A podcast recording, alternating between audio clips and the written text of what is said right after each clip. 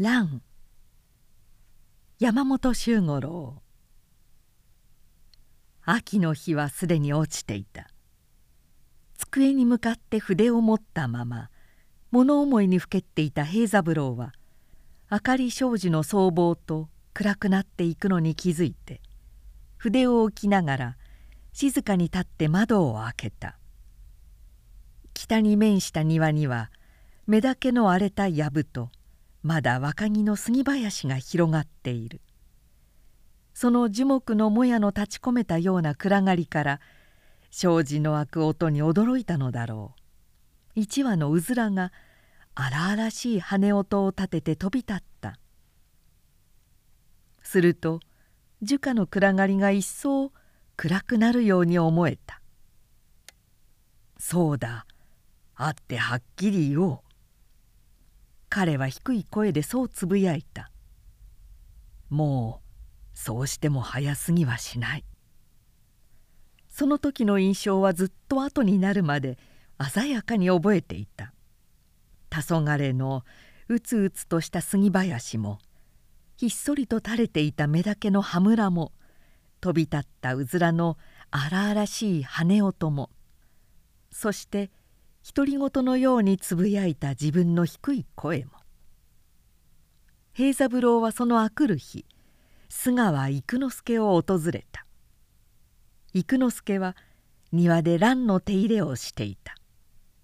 爽やかな日光が和らげた国土をぬくぬくと温めやや肌寒い風が生垣の茨の枯れ葉を震わせていた。ここの方が話しよい。平三郎はそう思った。幾之助は土まみれの手をこすり合わせながら立ってきた。今年は確かだ。つぼみの月がしっかりしている。一輪はきっと咲かせてみせるよ。話があるんだ。平三郎は友の目を見守りながら言った「いやこのまま聞く耳のない方がいい。実はマツコさんのことなんだ」そして平三郎は話し出した。できるだけ。言葉や感情を飾らないように。自分の弁護をしないように努めながら。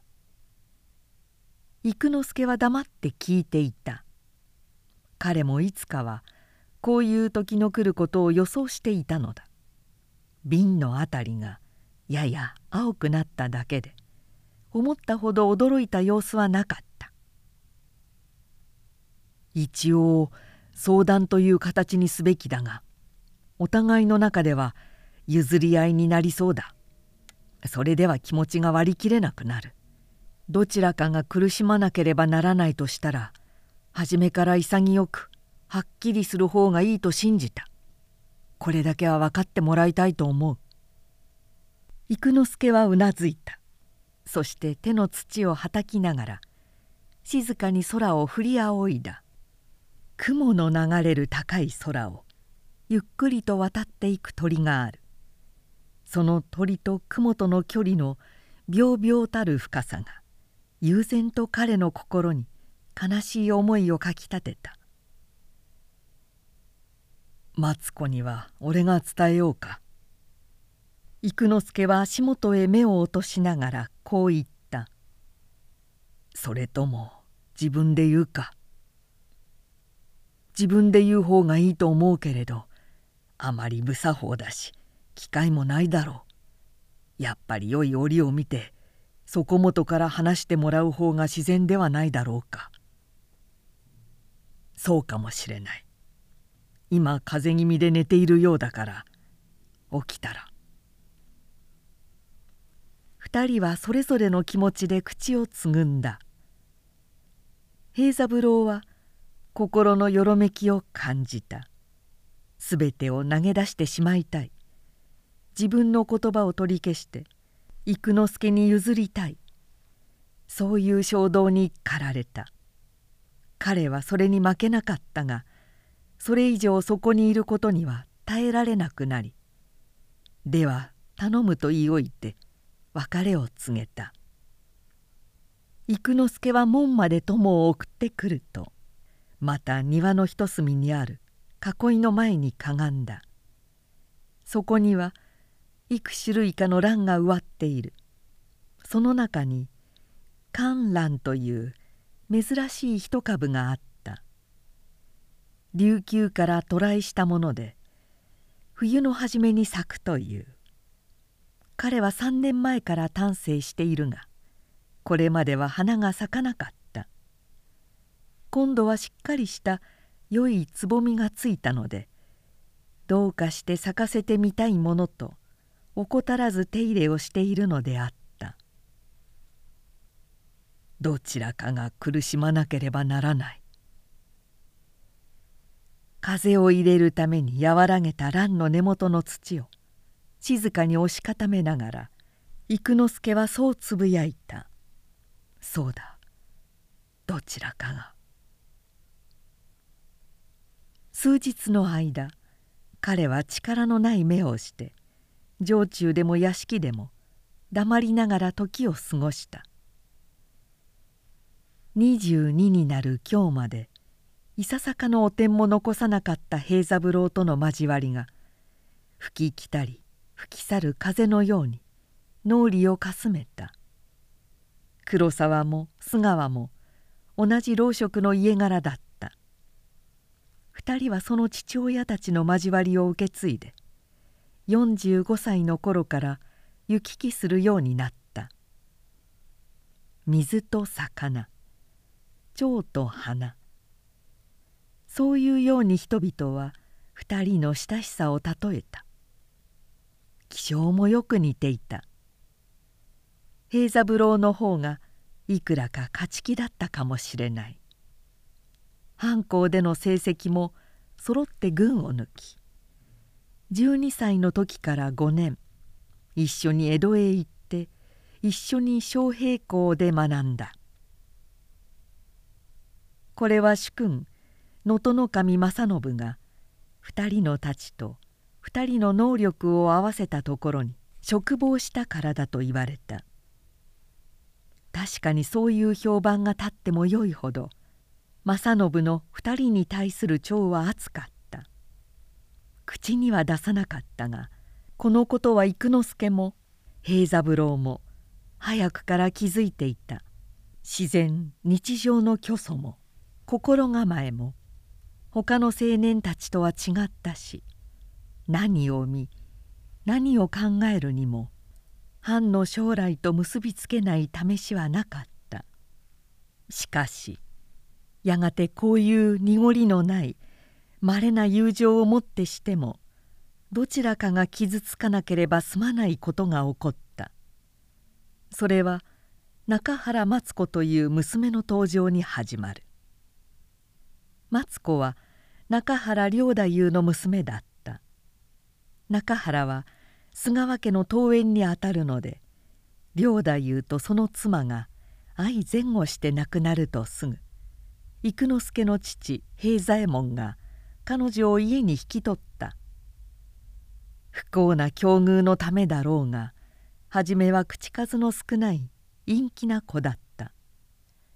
13歳になるまでいつも一人でべそを書いているというふうだったがやがて背丈の伸びるに従って顔立ちも明るく身振り声つきも際立って美しくなった。平三郎と幾之助がその変化に気づいたのはほとんど同じ頃である。同時にお互いが引きつけられている感情の深いことも分かった。こういう関係はまれでもなくしばしば愚かしい結果を招く例も知っているので2人は必要以上に慎み通した。もちろんそういう状態が長く続くものでないこと。いつかは苦しい瞬間に当面しなければならぬということは分かっていた。なぜなら2人はそれほど深く強くマツコを愛していたからである。幾之助の心は静まらなかった。平三郎から自分が嫁にもらうと告げられた時はむしろ心の緊張を解かれたようにさえ思った。全く平静ではなかったにしても確かに一種の安堵に似た気持ちを感じた。それが時の経つに従って苦痛が強くなりもう取り返しがつかないという絶望的な悲しさが激しく胸を締め付けるのだった。ことはすでに決定している。どうもがくすべもない。奇跡でも起こらない限りマツコは手の届かぬ存在になってしまうのだ。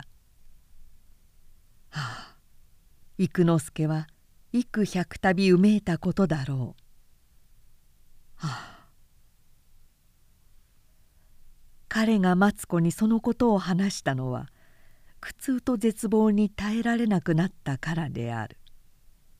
その時彼女は病床から起きて初めて髪を上げたところだった。風邪をこじらせた程度の患いなのでやつれるというほどではなかったがみずみずしく髪を上げているためか頬から首筋のあたり肌が薄く透き通るようだし潤みを帯びた目元やどこかしら力投げな身ごなしなど全体に生めかしいほどろうたけて見えた。それでなくとも幾之助は毒を飲むような気持ちでいたが常にないマツコの美しさと話を聞いた時の匂うような恥じらいの品とは無残なほど彼を打ちのめした。私にはお返事の申し上げようがございません。彼女はまつげの長い目を伏せ膝の上で固く両手の指を絡み合わせながらおののくような声でこう答えた「おじさまやおばさまのおっしゃるようにそしてあなた様のおぼし飯通りにいたしたいと存じます」もちろん否定の色はいささかも見えなかった。すべてが終わった。これ以上は未練だ。心の内でそう自分に言い聞かせながらしかしおそらく顔は青ざめたことだろう。幾之助は追い立てられるような気持ちでその部屋を出た。あくる日のことだった。城中で昼寝の休息に平三郎の詰所へ行くと金樹版の者が5人ほど集まって何か論じ合っていた。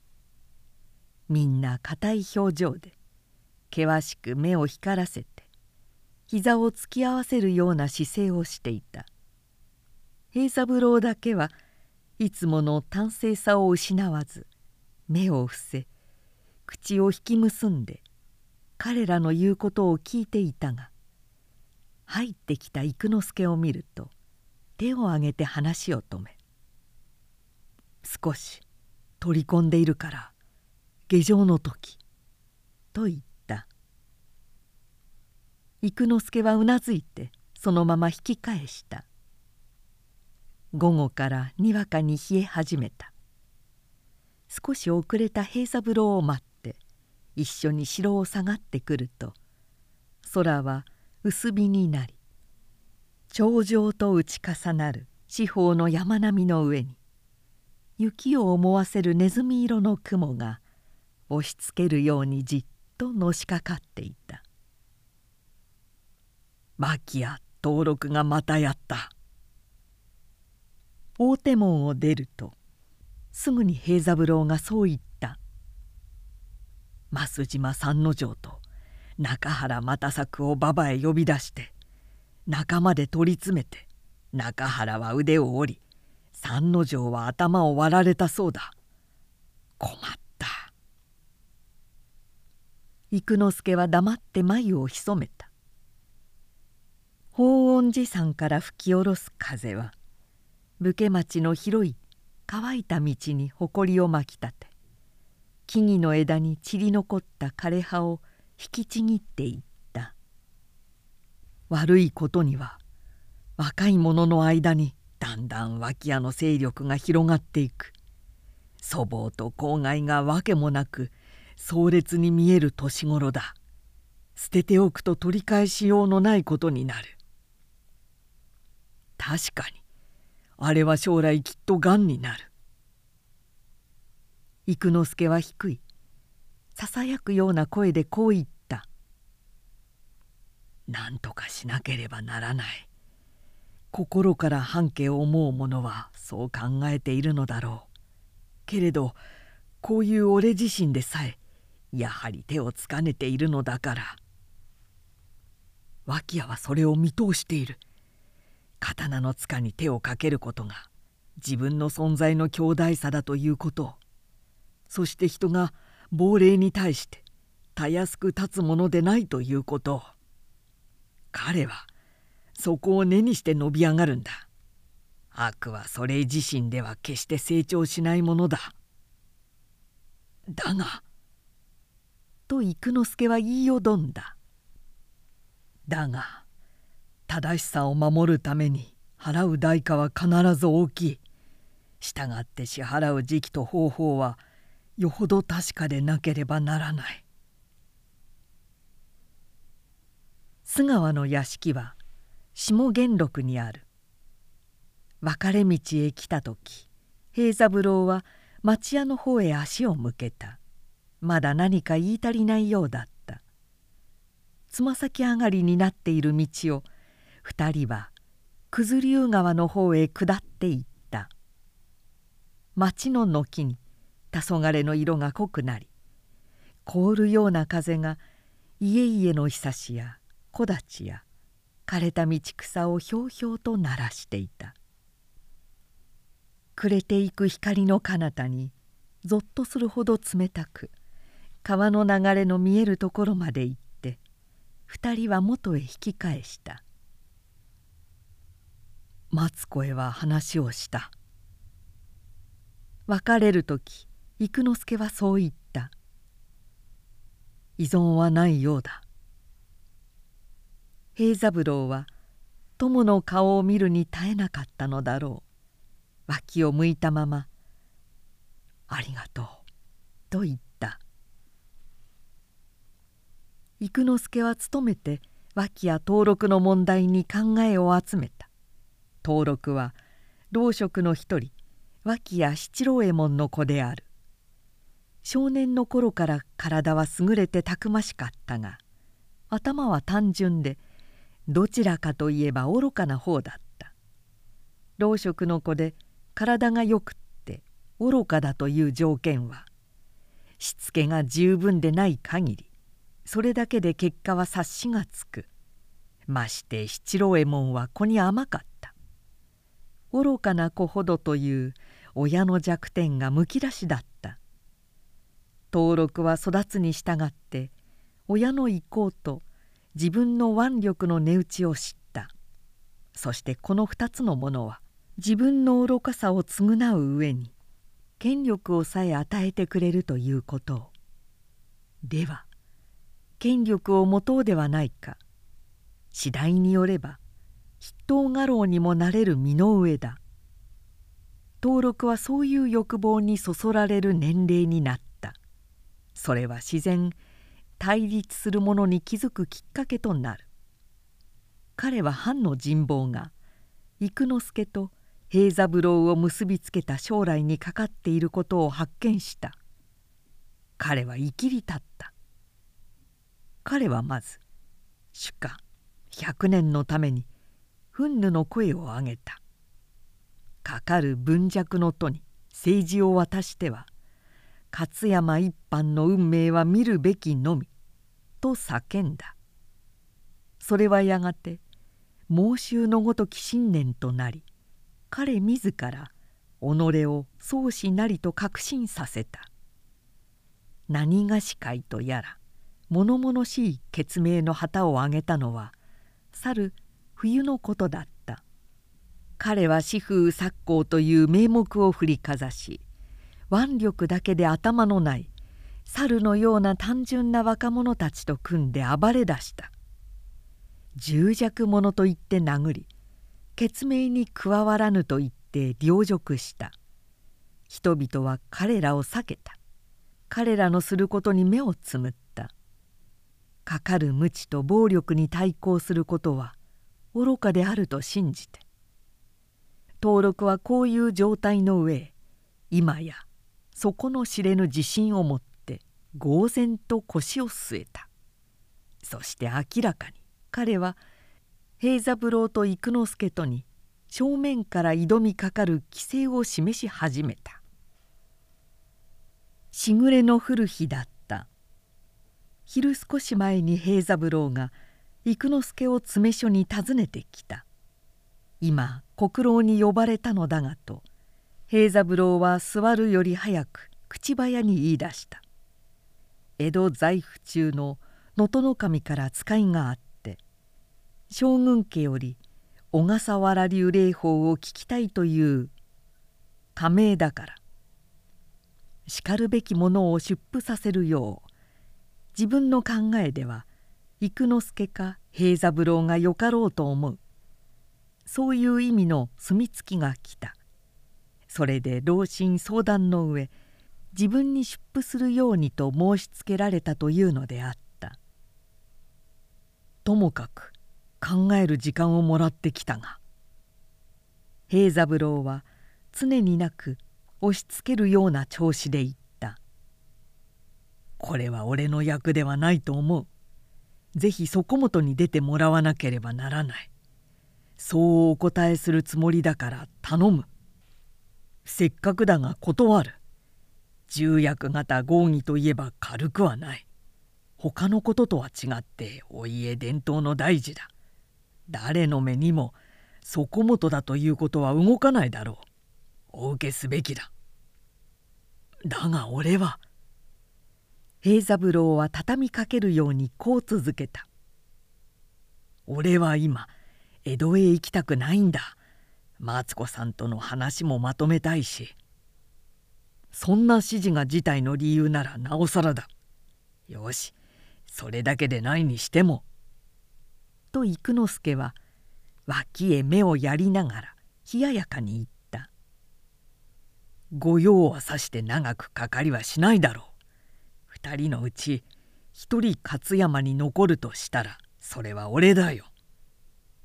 その言葉には何か意味があるのか格別な意味はない。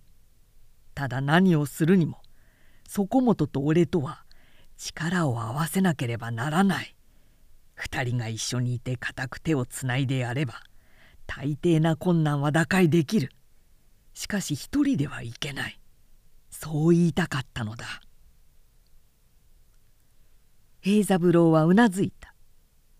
幾之助が彼を残したくないのは脇や登録との間にきっと何か起こると察したからだ。確かに平三郎はそのことを考えていた。穏健な幾之助がいては過断な手段を取りにくい。江戸へ立たせた後しかるべき機会を作って一挙に登録らを抑えてしまおう。そう心を決めてきたのであった。けれども幾之助はそれを推察してしまった。そして推察した以上は動かないことは明白だ。二人一緒にという言葉を拒むことはできない。平三郎は虚しく詰め所から出て行った。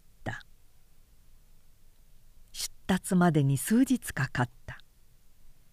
小笠原家における霊式作法は伝承の秘事である。延元は遠く上安の昔にあった。高倉天皇の五能をおもらせたもをおり信濃守東光阿尊が四神殿の庭で名月を務めたところめでたく御平位をあって歌唱され長く王の字を家紋とすべき戦士を下された。以来三味総領職として宮中幕府の諸作法を司っているがそれは秘伝として他には決して持ち出さないのである。将軍家の家紋であっても秘伝とすべき下りは述べられないので草稿を作るのにはかなり困難が伴ったこうして平三郎の発足が決まったのは江戸から使者があって5日目のことだった。明日は平三郎が江戸へ立つというその前夜のことだった。夜食を終えて間もなく当の平三郎が突然庭から入って幾之助の居間をたたいた。二人だけで話がある。家人には聞かれたくないと言って座った。幾之助は日桶の火をかき起こしながら友の目を見た。それは際立って力強い光を帯び寒い夜道を来たにもかかわらず頬には赤く血が広がっていた。とうとう脇屋をやった。どうしたんだ?今日。お城を下がる時二の丸の増形で突っかけてきた。石垣を曲がる弾みのように見せて激しく体をぶっつけた。そして言いがかりだ。まさか王子はしなかったろうな。彼がどんな雑言を吐き散らしたか想像がつくだろう。初めから測ってしたことだ。是が非でも怒らせずには置かないという態度だった。できるだけ忍ぼうと努めてみたが明日の御用を控えているのにそしてつい先日も俺が言ったのにあの場にいたらそこもとも分かってくれたろう。俺は決して前後を忘れはしなかった。結局どうしようというのだ。つい宣告登録から血統状が来た。あさっての明け7つ長山の丘で立ち会おうという申し込みだ。菅は。と平三郎は静かに友の顔を見守った。どうしても避けられない場合だ。頼む。江戸へはやはりそこもとが言ってくれ。それは断る。考えてもみないか黒沢。決闘となれば相手を切らなければならない。その結果は自分も切腹だぞ。もちろんだ。そしてこれは半家将来のために誰かが必ずしなければならないことだ。誰かが。ああ平三郎らしい。あまりに平三郎らしい。棒を押さえるのに棒を持ってするのは無意というべきだ。そこもとの勝ち気はこんなことにしか役立たないのか。いけない。断じていけない。そこもとは刻限通り江戸へ立つんだ。だが武士と武士との約束をどうする？この上俺に恥辱を重ねろというのか。長山の丘へは俺が行く。そこもとは恩犬と笑うけれど恩犬にも言っとくのないことはない。登録のことは俺に任せてもらう。そこもとにはこれが穏やかに収まると信じられるのか。火を消すにも法はいくつかある。やけどに構わず手でもみ消すのも法だ。しかし水を打ちかけて済むのに手を焦がす必要はない。そこもとが帰るまでには恩恵にけりをつけておこう。あとは引き受けた。安心していくがよい。大丈夫だろうな。間違いはないだろうな。幾度も念を押した後なお心を残しながら平三郎はようやく帰っていった。あくる朝同僚たちと一緒に城下外れまで平三郎を見送った。冬に入った空は目に痛いほど青色に澄み上がり雲の渡る遠い山並みの中には早くも雪をかぶった峰が眺められた。平三郎は下僕を連れてまだ溶けやらぬ白氷の張った借り田の間の道をまっすぐに江戸へ向かって去った。幾之助はその日途上を休み居間にこもって終日何かしていた。昼げも居間で食べるというのでマツコが膳を運んでいった。彼は今いっぱいに書状や冊子や書き保護を広げ机に向かってしきりに何かものを書いていた「お片付け物でしたら私お手伝いいたしましょう」何もう済んでしまった。彼は禅の前に来て座った。久しく投げやりにしておいたものだからこの通りだ。後で保護を焼く時に手を貸してもらおうか。食事の済むまで彼はついに目を上げなかった。午後になって日が傾きかけた頃彼は書状や保護や古い日記などを庭へ持ち出した。マツコがつけ木に火を移してきた。最後の一隅に穴を掘ってその中で彼は柿保護から焼き始めた。風のないどんよりと曇った日で屋敷の裏にある雑木林の辺りにしきりとつぐみの鳴く声が聞こえた「黒沢は江戸から帰ったら」と幾之助は古い日記を引き裂いて火の中へ入れながら静かな温かい調子で言った「帰ったらすぐ正式にあの話を申し込むそうだ」「マツコは迷いはしないだろうね」はい。我知らず彼女は片手で胸を押さえた。あれは稀な人間だ。お家のためには決して書くことのできない。やがては勝山藩の中石ともなる人間だ。夫としては言うまでもない。マツコはきっと幸せになるよ。でも私黒沢様の妻として恥ずかしくないものになれますでしょうか？平三郎はマツコを愛している。男らしい鮮明な深い愛だ。それが全てを生かしてくれる彼の愛を信じていればマツコは幸せな良い妻になれるよ。煙がなびいてきたので彼は目たたきをしながら席入り立って脇の方へ位置を移したああ煙すっかり目にしみてしまった。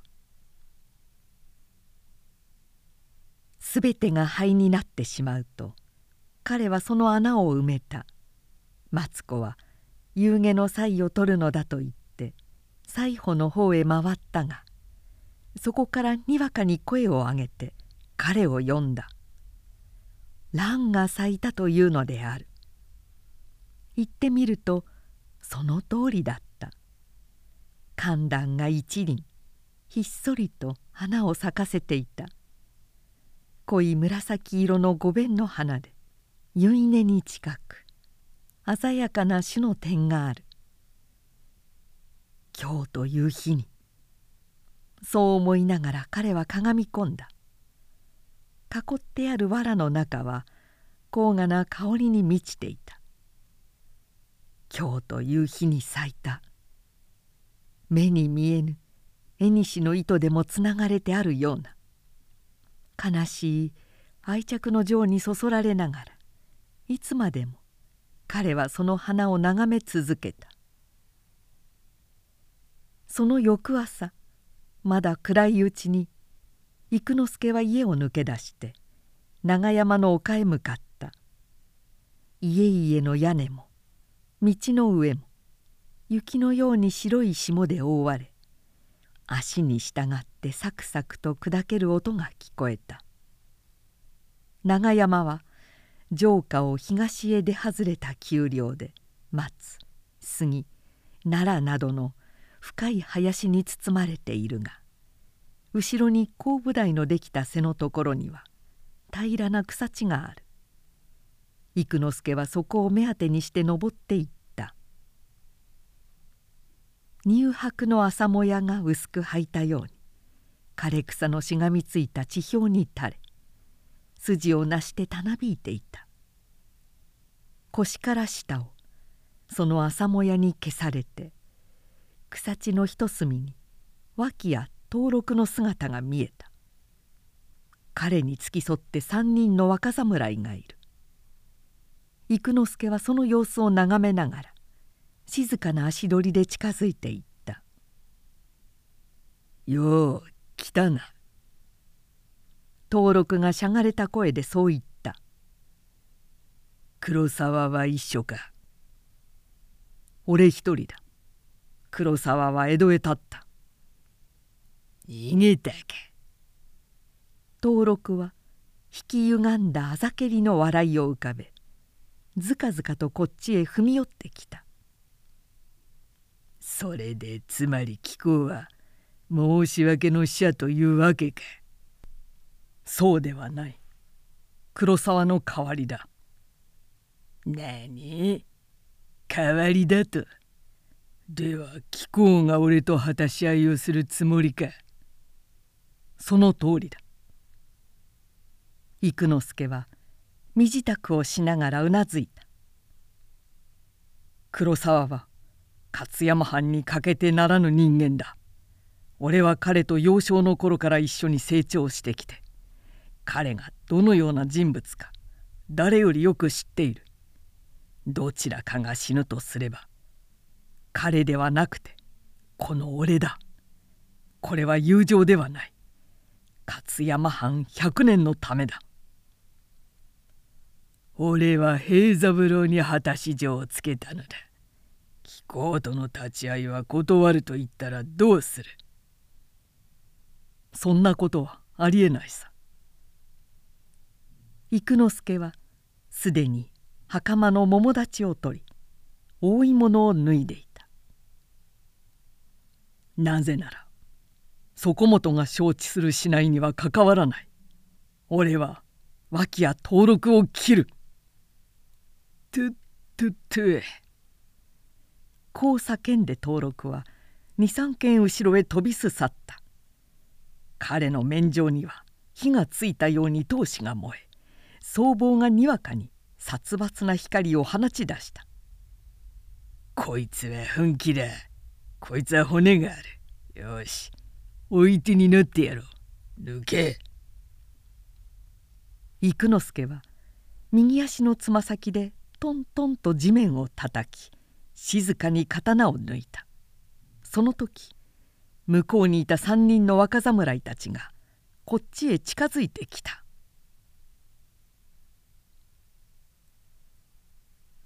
小笠原家の江戸屋敷は下や池の端にある。平三郎はついて3日休息し4日目の朝飯を受けて城へ登った。そして主君能登守正信に連れられて狩りの間に入ると間もなく屋敷から使い役が追ってきて勝山から急死のあったことを告げた。急死は途上中でも中心する決めだった。正信は廊下で死者に会った。10月17日早朝。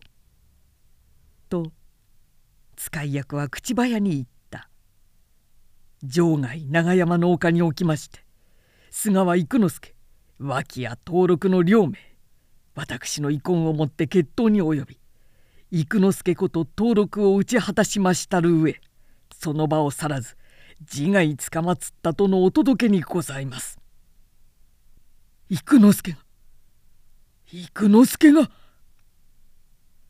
声を放ってうめくように正信が叫んだ。しかし平三郎の驚きは例えようもなかった。必ず穏便に収めてみせる。そういった幾之助の声はまだ耳にある。静かな確信ありげな表情も目に残っている。それにもかかわらずそれにもかかわらず彼は登録を切って自害した。ではやはりあの言葉は俺を安心させるためだったのか。あの時すでにこうする覚悟を決めていたのか。それほどの資料が俺には分からなかったのだろうか。平三郎は我知らず拳を膝に突き立てた。その時使い役が会釈してこちらへすり寄った「殿中でははばかりあるが殿のお許しがござったのでお渡し申す」そう言った使い役はふさに包んだ文箱を差し出した。国元からの旧士が持参したもので須川幾之助より底本への文でござる。平三郎は主君を見た。正信はうなずいた。それで彼は座を滑り静かにふさを解き広げた。